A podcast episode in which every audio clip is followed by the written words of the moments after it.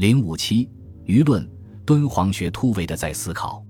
五十年前，姜亮夫先生提出，全部敦煌学的范围是相当大而繁复的。从主要的内容而言，应分两大类：一是属于造型艺术的塑像、壁画、绢画及木建筑等；一是属于文书，如竹简、写本佛经、如经、中亚、西藏、印度文书及一切史料文学等。但以必然不可少的参政比较数据来说，则敦煌一带的汉墓。乃至于考古上的一切发现，也都是重要材料。扩大到全个河西、全个西域，乃至中央亚细亚的一切文化历史，莫不与敦煌相涉，要结合来研究才行。江先生的主张虽然有点过于扩张敦煌学的领地，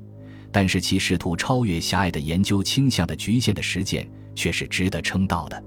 所以，荣新江教授认为，他的视线远远超过乃师王国维。陈寅恪所论敦煌写本的范围，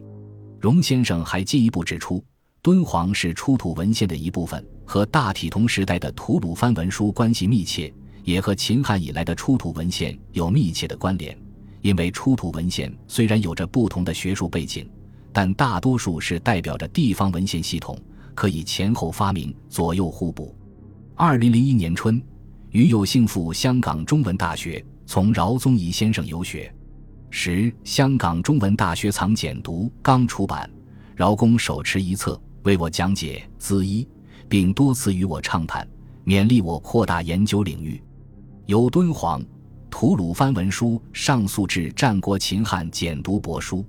乃在朱前贤的启发下，开始身体力行，致力于将简帛、敦煌、吐鲁番文献、碑刻、画像、佛典、道藏、类书、农书、医籍、笔记小说。甚至人类学、田野调查资料等进行通贯性的研究，以构拟一个解释性的框架。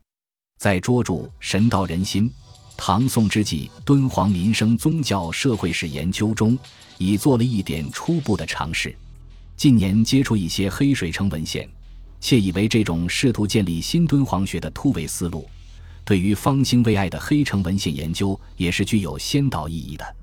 正如敦煌学不可画地为牢。只是就敦煌而论敦煌一般，黑水城的研究同样不可限于一时一地之文字材料，不可囿于西夏或蒙元政治文化史的范畴。